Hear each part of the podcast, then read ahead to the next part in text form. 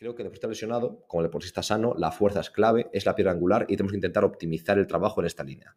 Por tanto, algunos puntos clave que podríamos hacer con el jugador, a, línea de esto os vamos a, a poner en las notas del episodio un descargable que es un documento muy sencillo que le damos al jugador para explicarle, esto sobre todo cuando es una lesión de una mínima duración de dos o tres semanas. Si es muy cortita, no se lo pasamos, pero si son dos o tres semanas, le damos este documento para que se lo tome en serio, para que vea que, que nos preparamos mucho todo y que no se va a improvisar en la recuperación y para que vea cuáles son los puntos clave a la hora de recuperar.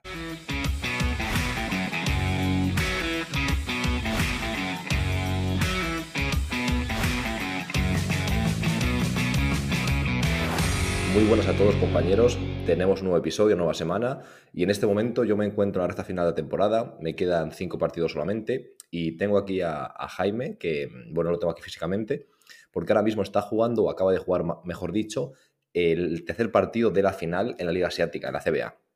Entonces, eh, de momento va 3-0, lo tiene muy, muy, muy bien para conseguir ganarla, tiene que ganar solamente un partido más y será campeón de la CBA China, que es una liga la más fuerte de Asia. Entonces, nada, vamos a mandarle muchísima, muchísima fuerza y muchísima suerte para ver si dentro de dos días que juega de nuevo conseguimos contar o podemos contar el siguiente episodio que Jaime ya es campeón de la CBA, que, que es muy difícil y que es algo muy importante, ¿vale? Y nada, comentaros que, bueno, contesto un poco de este podcast, lo que os he dicho yo, recta final de temporada, está haciendo un poco mejor de tiempo en Alemania, que no es fácil, un poco de sol, no siempre, no todos los días, pero bueno, algún ratito al día, y disfrutando aquí de, estos últimos partidos. Ya no tenemos presión, ya no, eh, no hay ningún tipo de posibilidad de descender y tampoco tenemos mm, posibilidades matemáticas de entrar en playoff. Entonces estamos en una zona un poco de nadie y el objetivo es acabar con las máximas victorias posibles y acabar muy cerca del playoff, aunque no se pueda conseguir. Eh, decir eso, que Jaime está a punto de cerrar un año increíble ganando la CBA, así que ojalá que podamos contaros en la siguiente el siguiente episodio, la siguiente semana, que lo ha conseguido. Hoy vamos a continuar el tema que, hicimos la última semana de contenido, en la que hablamos bastante de todo lo que hay publicado, o por lo menos de lo más relevante que consideramos nosotros, sobre readaptación de lesiones. Es decir, qué hacer cuando ocurre una lesión. ¿Qué se puede hacer? ¿Solamente fisioterapia? ¿Solamente el médico actúa? ¿Solamente nosotros? ¿Todos en conjunto? ¿Pero cómo lo enfocamos? Todo ese tipo de cosas. Y aquí ahora el objetivo es aterrizar todo eso y contaros realmente cómo lo hago yo en concreto en Braunschweig, actualmente en, mi equipo, y qué, cuál, es la visión que tengo. Es decir, intentar aterrizar todo eso en un contexto real y decir cómo yo la práctica. Porque muchas veces ocurre que en un paper vemos algo que, pues, que pinta muy bonito, que suena muy bonito, y no es así de fácil llevarlo a la práctica. Muchas veces por la cultura, porque el jugador nunca lo ha hecho, o el club nunca lo ha hecho, o el entrenador, y es muy difícil imponer algo que le suena a, chino, ¿vale? Que, que le suena que parece de, de Marte. Entonces vamos a explicaros cómo realmente lo hago yo, 100% eh, sincero, con, con toda la honestidad del mundo, y explicar qué hago de momento, qué cosas aún no sé implementar y qué cosas voy a implementar en el, en el, futuro.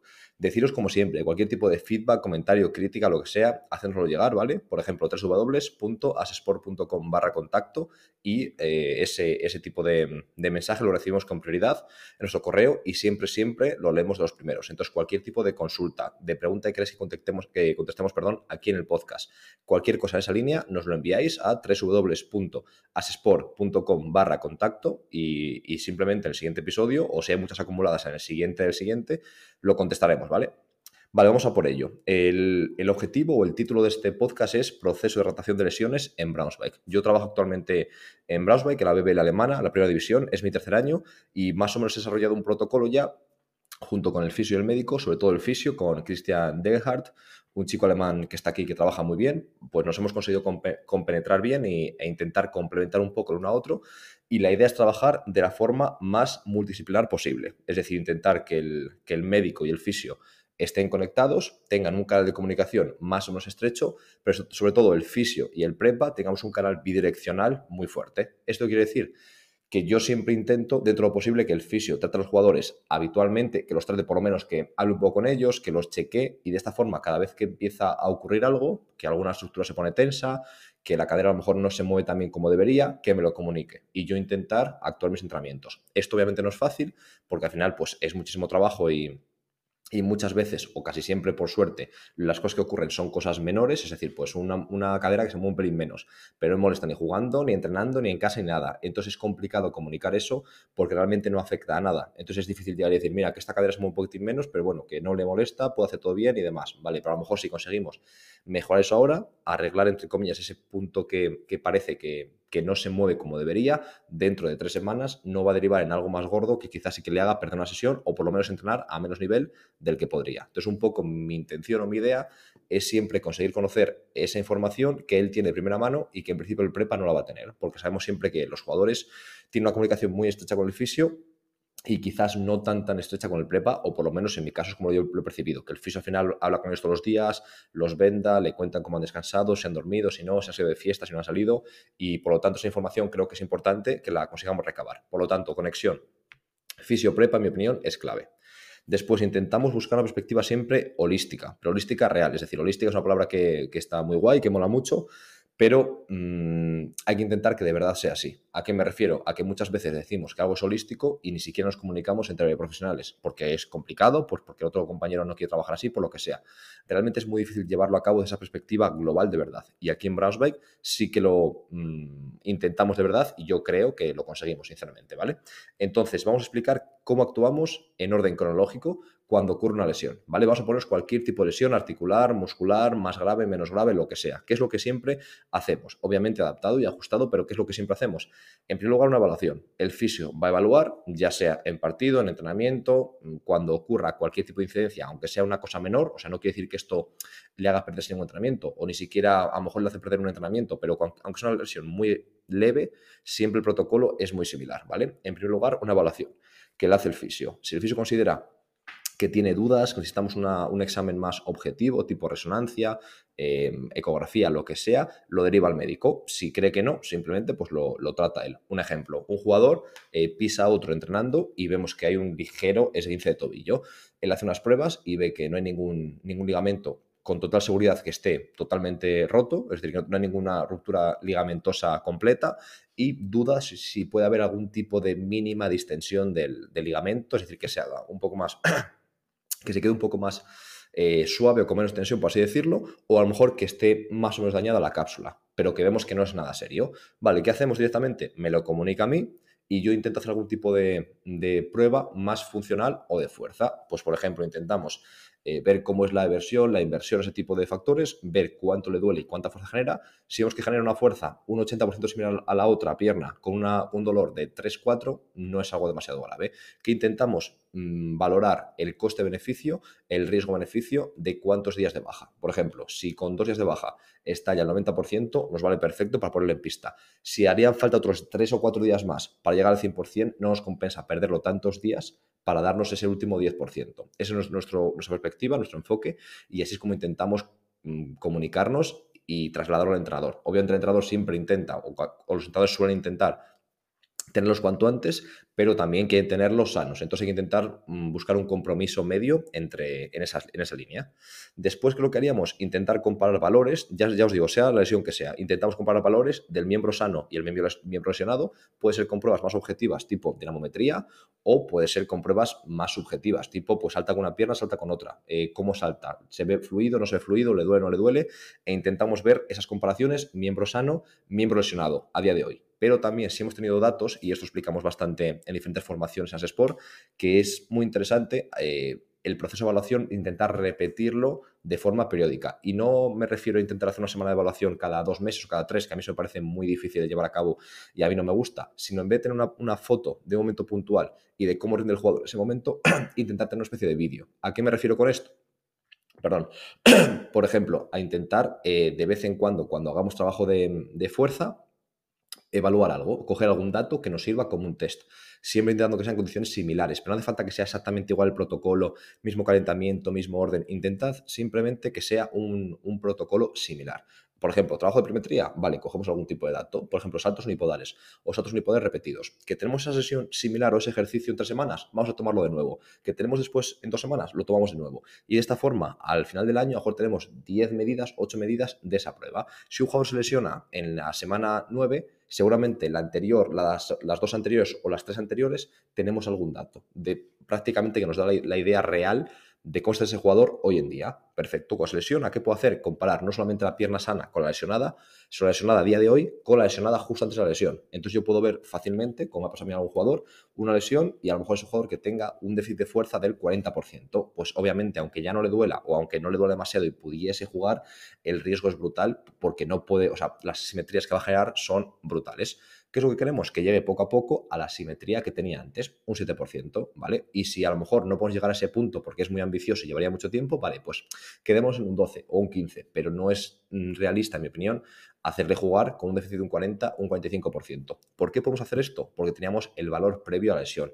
Esto nos ayuda a comunicarnos el fisio del prepa y también nos ayuda a comunicarnos con el entrenador. ¿Para qué? Para ponerle todos los datos objetivos y que luego él también tome la última decisión, siendo el, líder del, grupo, pero que lo haga con los datos reales y datos objetivos que el cuerpo médico y preparador físico le consiguen mandar.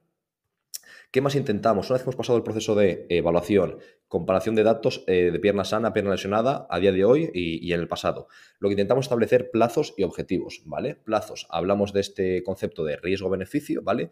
Y el fisio pone unos plazos, o el fisio el médico, intenta poner unos plazos más o menos conservadores. Es decir, si dudamos si son mm, entre dos semanas y dos semanas y media, vamos a decir entre tres y tres y media. ¿Por qué? Porque luego si va bien la cosa y podemos rebajar a dos, no hay ningún problema. Si decimos dos y después hay que ir a tres, va a haber problemas casi 100% con el entrenador o podría haberlos, o con el entrenador o con el GM o con el directivo que sea, porque le habíamos dicho dos semanas y ahora ve que la tercera no juega, no juega y es un partido importante y queremos que juegue y habíamos dicho que eran dos semanas. Entonces, por si acaso, obviamente unos plazos realistas, pero mejor tirando un poco a conservadores. Y después, si se acortan, estará genial. Después, no solamente poner plazos a nivel, eh, a nivel biológico. Es decir, obviamente habrá ciertas sesiones que tendrán un tiempo biológico X que hay que respetar. Pues, por ejemplo, LCA, imaginaos que nos dicen el fisio, el médico, dice, vale, ha ocurrido un LCA en X equipo y se, se pone un plazo aproximado de 10 meses. Imaginaos, ¿vale? Aunque el, aunque el jugador esté muy bien sin dolor a los 5, no es un tiempo biológico suficiente para poder volverle a meter a competir. Entonces, aunque se sienta bien a nivel de criterio, a nivel de tareas, no podemos introducirlo en pista. Pero lo mismo al contrario, si han pasado 12 meses y el jugador tiene una simetría del 30% en fuerza, el recorrido no lo tiene completo, por ejemplo, en, extensión, por una mala recuperación, por lo que sea, eh, vemos que tiene un, tiempo de contacto el triple con esa pierna y con la otra, aunque el tiempo biológico esté cumplido, los criterios funcionales objetivos no están cumplidos. Por lo tanto, hay que intentar tener ambos. Por una parte, cumplir criterios biológicos, por otra parte, criterios funcionales. Recorrido, equilibrio, fuerza, eh, resistencia, como queráis medirlo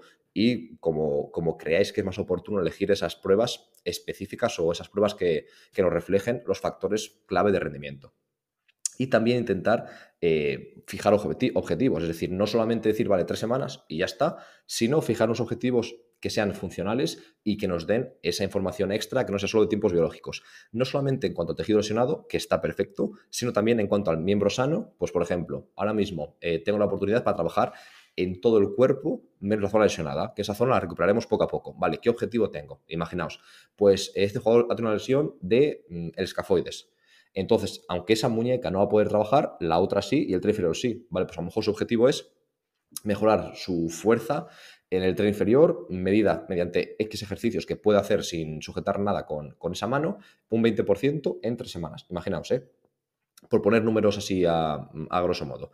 ¿Y, qué es lo que hacemos? Pues intentar poner esos objetivos para el miembro sano o para los miembros sanos o para la parte del cuerpo que no tiene ningún tipo de problema. De esta forma motivamos al jugador, dirigimos la acción hacia hay que conseguir y es más probable que no perdamos el tiempo y que avancemos, ¿vale? También puede ser hacia gestos técnicos. Ese jugador, por ejemplo, ha tenido, imaginemos, un esencia de tobillo o cualquier tipo de lesión y él era bastante malo manejando, o sea, votando. Entonces, obviamente no puede votar en carrera, pero puede votar a lo mejor parado o puede votar sentado o después primero sentado, luego parado, en posición de split, en diferentes posiciones, e intentar mm, hacer un montón de tareas de coordinación oculomanual, después también oculopédica, con diferentes eh, balones, con diferente peso, diferente textura, lo que sea, para intentar mejorar mucho en tres semanas ese gesto técnico. Siempre que podamos objetivizar las tareas o objetivizar si se consigue o no.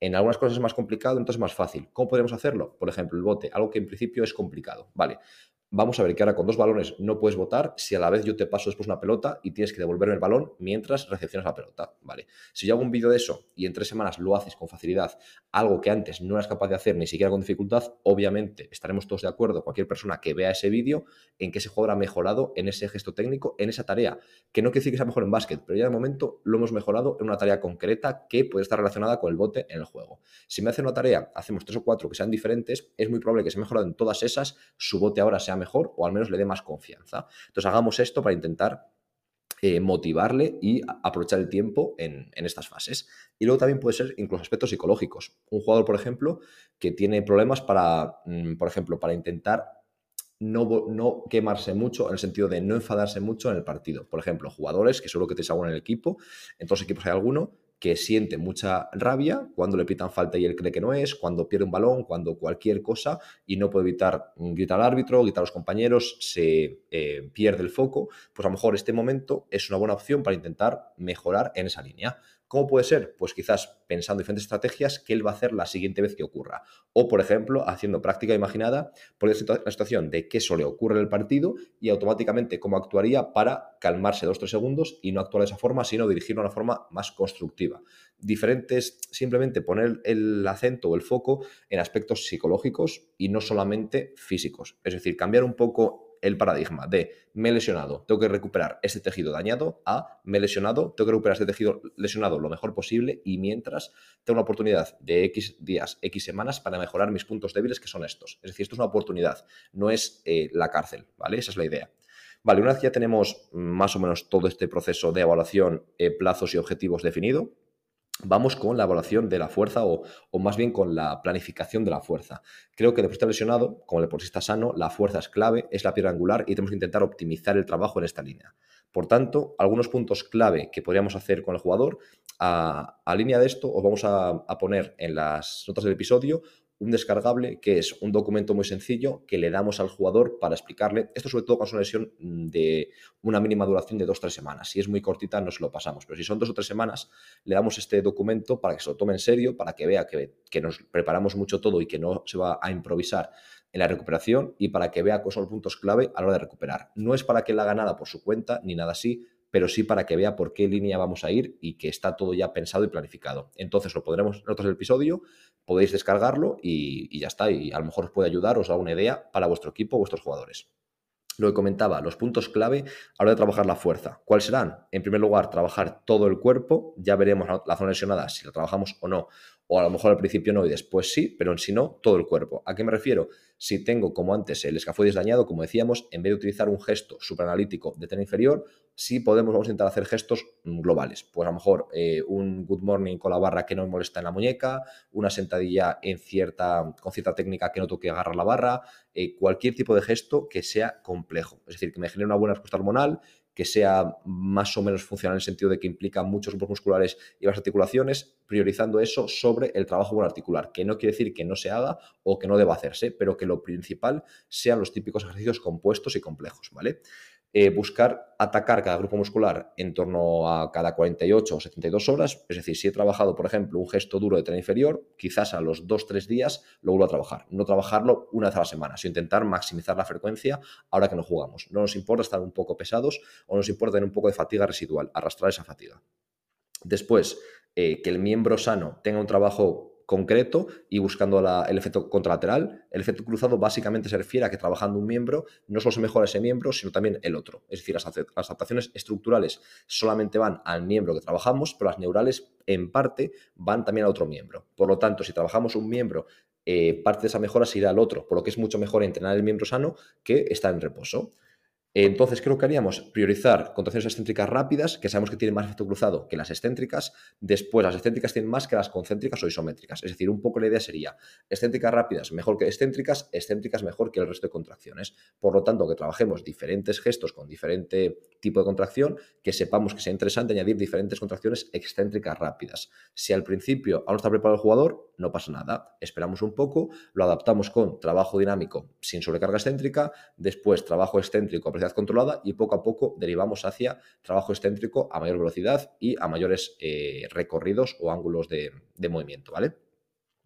Después, resistencia es un punto clave y creo que veces que, que yo no trabajo tanto como debería coleccionando en esta línea, lo trabajo, pero ¿qué pasa? Que, en concreto en mi, en mi, equipo no tenemos una una maquinaria, un material de resistencia, bueno, hay que irse a otro gimnasio. Por lo tanto, hay veces que es complejo irte al gimnasio solamente para hacer ese trabajo. Hay veces que lo adaptamos, lo hacemos en pista o lo hacemos con otra maquinaria y no es el mismo resultado. Entonces, en mi opinión, un punto clave es que el jugador cuando vuelva a la pista tenga por lo menos la misma resistencia que tenía antes. Si tiene más, genial. Y esto no me refiero a que el primera, la primera sesión, las primeras dos sesiones no sienta menos ritmo, porque eso es normal, porque al final cada ejercicio tiene su, su idiosincrasia. Es decir, aunque tengas un consumo de oxígeno muy alto, si nunca juegas el baloncesto, las primeras tareas te van a sacar de tu ritmo. Eso es normal. Pero si has perdido consumo de oxígeno, capacidad láctica, capacidad de recuperación, ese tipo de cosas, cuando vuelvas te faltará ritmo, pero también te faltará el grueso de esas adaptaciones. Y es lo que hay que evitar, ¿vale? Entonces, ¿qué es lo que yo propongo? ¿Qué es lo que hacemos? Trabajar en ergómetro de bici, de remo o, sobre todo, y lo que más me gusta, airbike. Creo que la airbike tiene una capacidad increíble para aumentar la frecuencia cardíaca, haciendo 30 segundos de poner el pulso en 90-95%, y de esta forma creo que es muy eficiente en cuanto a fatiga que genera y adaptaciones y esfuerzo que genera, ¿vale? El remo también está muy bien, pero creo que ya te saca un poco más de, de gestos que el jugador domina y puede generar mucha fatiga o incluso molestias a nivel de espalda y demás, no porque sea malo el gesto, que me parece que está perfecto, sino por muy mala técnica, eh, gestos muy cifóticos y demás. Vale, ¿cómo hablaríamos? Más o menos la idea sería dos, tres bloques de 5 o 6 series de en torno a 20 y 40 segundos, con una densidad entre 0,51 y 2,1. Es decir, que la recuperación vaya entre la mitad y el doble. ¿Por qué digo esto? Porque hay que intentar progresar en volumen, densidad o intensidad, o todas ellas, depende del tiempo que tengáis. Y el, RP tiene que ser alto y también que sea creciente en dificultad. Es decir, si la primera sesión de la primera eh, semana tenemos un RP de 7, no puede ser que la segunda semana tengamos un RP de 5 o no puede ser que arranquemos con un RP de 9,5 en la primera sesión y después nos vayamos a 8. Es decir, que tenemos que intentar progresar en RP 100% y para conseguir ese aumento en RP, es decir, que sea más dura la sesión, que el carácter subjetivo del esfuerzo sea más alto, podemos utilizar el volumen, aumentar series o aumentar bloques o aumentar tiempo de, serie, la densidad, manteniendo em, el tiempo, el volumen o, o modificándolo, pero bueno, que aumente la densidad, es decir, si comienzo haciendo 30-30, 30 de esfuerzo, 30 de descanso, a lo mejor la tercera semana hago 30 también, pero descanso 20 o descanso 15. Por lo tanto, es mucho más duro, aunque el volumen de esfuerzo sea, sea el mismo y el volumen total sea incluso menor. O la intensidad. Pues, por ejemplo, le pido, ahora arranca y me das 400 vatios, por poner un ejemplo, un, un, número redondo, y a lo mejor la tercera semana le pido 450, 480 o un pico de 500 y después bajar a 450. Ese tipo de cosas. No simplemente quedarnos con el tiempo y con el ejercicio. Vale, vamos ahora con el siguiente punto que creo que también es interesante y que al final lo que decíamos es clave el, el concepto holístico. Entonces no podemos quedarnos con un solo punto, sino que todo en conjunto nos dé esta calidad a la recuperación. ¿Qué es lo que haríamos ahora? Electroestimulación. Desde el principio creo que es muy interesante, tiene bastante evidencia, no es la panacea ni mucho menos, pero creo que es muy interesante. ¿Por qué? En primer lugar, el programa TENS puede ayudar para el dolor. Entonces, en ciertos momentos en los que hay mucho dolor, el TENS nos puede ayudar. El fisio también puede utilizarlo o nos puede dar su opinión, pero puede ser interesante esa herramienta. Por otra parte, el área o la opción más de electroestimulación es muy interesante para cuando esa articulación no puede realmente generar fuerza. Por ejemplo, eh, tenemos cierto daño en una articulación y por ese daño es mejor que no se mueva, que no ejecute su flexoextensión o cualquier acción que genere durante X días. Eso está perfecto. Entonces lo que podemos hacer es poner electroestimulación en las zonas anexas, adyacentes a esa articulación, con una intensidad moderada, que haga que esa articulación no se contraiga, pero que el músculo siga recibiendo cierto, cierto impacto mecánico, cierto, cierta tensión mecánica. Por lo tanto, la desadaptación va a ser mucho menor, junto con el siguiente punto, la nutrición, que indicaremos. Y después, en cuanto esté un poco más sana, aunque aún no puede poner peso, quizás ya puede hacer ese gesto de flexo-extensión, por ejemplo. Entonces podemos darle caña al electro, aunque produzca cierto grado de flexión o extensión de esa articulación, y por lo tanto la pérdida muscular será un menor. Pero es que aparte, a lo mejor no podemos utilizar la musculatura directamente adyacente a esa articulación, pero es que la que está un poco más lejos, a una articulación de distancia, sí que podemos poner el electro a, lo máximo sin ningún problema. Entonces, podemos ayudarnos de esta herramienta para aumentar mucho la intensidad de los entrenamientos o también para que desde su casa siga mm, reduciendo o frenando el proceso de desadaptación, ¿vale? Eh, ¿qué, podríamos hacer además? Intentar, ah, bueno, perdón, se olvidaba, una vez por día. Es decir, en principio la evidencia recomienda que una vez por día se utilice el electro cuando el objetivo es reducir o minimizar la pérdida de masa muscular. El siguiente punto creo que es clave y va en la línea del concepto de ser todo holístico y ser un paradigma global. Es decir, al final todo está conectado y por una parte, si trabajamos muy bien la fuerza, trabajamos muy bien con el electro, intentamos enfocar todo a no perder masa muscular y después el jugador está tomando 0,7 gramos de proteína por kilo de peso por día y tiene un déficit calórico de 1000 calorías, 100% ese jugador va a perder masa muscular, seguro. Entonces vamos a intentar que todo vaya en la misma línea y de esta forma, trabajando bien, que no perfecto, pero trabajando bien la parte más física de entrenamiento y haciendo más o menos bien, no perfecto, más o menos bien la parte de nutrición y de descanso, que ese deportista cuando acabe este periodo de recuperación esté como mínimo igual que como estaba o incluso mejor, porque hay tiempo para entrenar y porque no hay miedo de llegar cansado al partido. Entonces vamos a intentar que sean ambiciosos y que el jugador mejore este periodo de recuperación. ¿Qué es lo que proponemos? Pues lo que dice la evidencia. Una ingesta de proteína de entre 2 y 2,5 gramos por kilo de peso por día, cuando está en déficit calórico o cuando está en una situación eh, en la que arriesgamos la pérdida de masa muscular, como puede ser un proceso de encamamiento o simplemente de reposo mayor o sentarismo mayor del que está acostumbrado, hay mucho riesgo de pérdida de masa muscular. Entonces, aumentar la proteína a 2, 2,5, incluso 3, hay estudios que más, que incluso 4, pero bueno, en principio, con 2, 2,5 gramos de proteína de calidad, cualquier proteína animal o el suero, eh, o si es vegetal habrá que complementarlo y subir la dosis en torno a 2, 2,5 por kilo de peso por día, ya estaríamos bien para minimizar el catabolismo muscular. Además, el contexto sería una dieta normocalórica, es decir, mismas calorías que entran que las que salen. ¿Para qué? Para intentar que no se acumule masa grasa por una dieta hipercalórica, pero los procesos de recuperación suelen necesitar energía y hay que intentar aportarla al cuerpo. Y si estamos en una dieta, perdón, muy restrictiva, muy, muy hipocalórica, puede ser que esa recuperación no se dé al ritmo o, de la forma óptima por eso, por déficit de energía. Entonces, dieta normocalórica y la proteína en su punto. Después intentar eliminar totalmente el azúcar.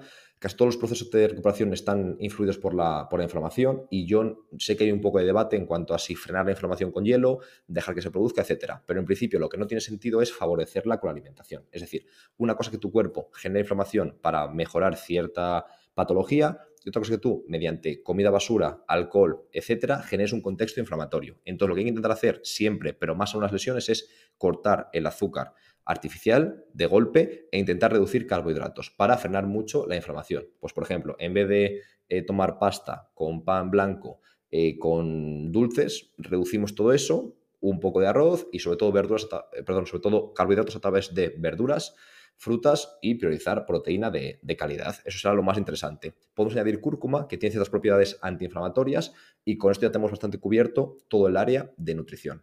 Eh, ¿qué es algo que podemos recomendar? O mi opinión podemos recomendar, o es muy interesante, no contarle tanto, tanto rollo al deportista, o contárselo si queremos para que aprenda, pero sobre todo, pues lo muy fácil, ¿vale?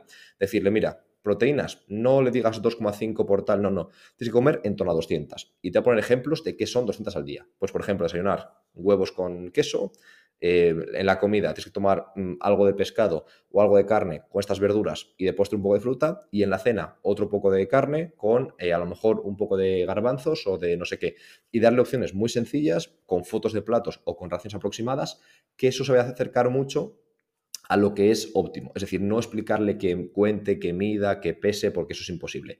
Yo intento alguna vez que simplemente lo analicen dos o tres días pesando para que me digan en qué rango están y así intervenir, y es, una, es un caos. Entonces es mucho mejor, aunque sea menos preciso, que sea más a ojo. Es decir, que te envíe una foto del plato o tú le envíes una propuesta de plato y que la vea, ese tipo de cosas. Después, el sueño. Creo que es clave intentar mantener hábitos. Al final, el deportista, cuando va a jugar, no tiene un problema grave si está un poco más cansado normal o si está con ojeras en el partido en principio no pasa nada. Hay que intentar, sobre todo en jugadores americanos que, tienen un, horario diferente a Estados Unidos, intentar que sigan con el ritmo de vida que, llevaban, que se acuesten a la misma hora o más o menos a la misma hora, que se levanten a la misma hora, que duerman las mismas horas o incluso más, pero también en el mismo horario, es decir, que no cambien esos ritmos circadianos. Y después suplementos, aunque son el pico de la pirámide, son lo menos importante, podrían ayudar. ¿Qué podríamos tomar? Creatina en torno a 0,1, algunos autores proponen 0,08, otros 0,1 gramos por kilo de peso por día, ¿vale? Y es, es un suplemento muy seguro, con muchísima evidencia para proteger la masa muscular o incluso aumentar masa muscular y fuerza. Y también omega 3, en torno a 4 gramos por día. Y por último, simplemente decir que es muy interesante o que yo considero un aspecto clave, explicar el proceso. En estos casos tenemos solamente a un jugador, no es como en grupo cuando hay veces que en conjunto no escuchan tanto. En este caso, un jugador casi siempre va a escuchar más que, en conjunto, como decíamos. Además, está lesionado, está en un proceso más delicado, que seguro que está más receptivo a escuchar para intentar mejorar. Es decir, se lesiona, se asusta, quiere hacer todo bien, ahí tenemos una oportunidad para intentar que mejore y que haga todo de forma muy profesional. Reforzar el proceso. ¿Cómo? Cada vez que haga algo bien, intentar reforzarlo. Una forma que creo que es muy interesante y que yo voy a intentar hacer más porque de momento no lo hago suficiente es proponer gráficos muy visuales de su mejora. Un ejemplo, imaginaos que ese jugador tiene un servicio de tobillo, ¿vale? Y queremos que aumente la fuerza de su tren superior, la masa muscular, etc. Cada vez que nos envíe un plato de comida que va en la línea de lo que queremos, marcamos, por ejemplo, una espita en un Excel y de repente, después de la semana, le hacemos un gráfico y él ve que lo ha hecho bien tres veces de 10, ¿vale? La siguiente semana 5 de 10, la siguiente semana 7 de 10, la siguiente semana 5 de 10 y ponemos en un gráfico cómo lo está haciendo cada vez mejor en líneas generales. Lo mismo, por ejemplo, con dominadas. Vemos que antes hacía 2 y al cabo de pocas semanas hace de repente 5 o 6 y eso graficarlo y que él lo vea una tendencia. Esto lo hacen muchas aplicaciones que no hacen casi nada de ejercicio, por ejemplo, que no te ofrecen casi nada, pero al ponerte gráficos del proceso te motiva, te refuerza y de esta forma utilizas la aplicación y te gusta. Entonces vamos a intentar que esto lo haga el deportista, que esto lo sienta el deportista, que vea que cuando trabaja con nosotros está mejorando y como mejora lo reforzamos, se siente mejor y sigue mejorando. Obviamente esto no es magia, es decir, si el jugador no lo hace y no mejora, será complicado eh, graficar eso. Pero vamos a intentar también elegir qué gráfico le mostramos para que sea más útil. Es decir, si el pobre jugador hace bien las dominadas, se esfuerza y no mejora casi nada, pues a lo mejor no te centres en ese gráfico, sino a lo mejor en el de fondos de brazos, que sí que ha mejorado mucho más. Intentemos ayudarle a que se sienta bien siempre que ponga esfuerzo. Pues nada, compañeros, hemos llegado hasta aquí hoy. He intentado de verdad mostrar de forma sincera cómo trabajamos en, en Brownsbike. Creo que lo hacemos de, forma bastante adecuada, o que intentamos por lo menos poner todo en esta línea. Yo tengo mucha suerte de trabajar con el fisio que trabajo, que es totalmente abierto a todo ese tipo de trabajo y que no tenemos ningún tipo de problema de egos que ocurre a veces en ciertos eh, cuerpos médicos o, o cuerpos de preparación física, que a lo mejor hay ciertas disputas o que, o que riñen en cuanto a cómo tomar una decisión. Aquí siempre tomamos con datos. Cuando tenemos algún tipo de, de, duda, intentamos leer mucho sobre eso y poner sobre la mesa los datos para tomar la mejor decisión posible. Y si hay alguna duda muy grande, el médico toma la decisión porque él tiene la responsabilidad, sea idónea o no sea idónea esa, esa respuesta. Entonces, nada, quería comentaros lo que dije al principio. Cualquier tipo de duda, de comentario, de crítica, con total confianza nos lo enviáis e intentaremos mejorar en función de lo que nos comentáis. Y también pediros que si os gusta, que nos deis cinco estrellas en Spotify, que os ayuda mucho a, crecer y también que os lo recomendéis a gente a la que le pueda ayudar. Se lo mandáis, por ejemplo, por, eh, por WhatsApp o cualquier tipo de, de, medio electrónico para que así cada vez seamos más y ayudemos a más compañeros, ¿vale? Así que nada, un abrazo enorme y nos vemos en una semana. Adiós.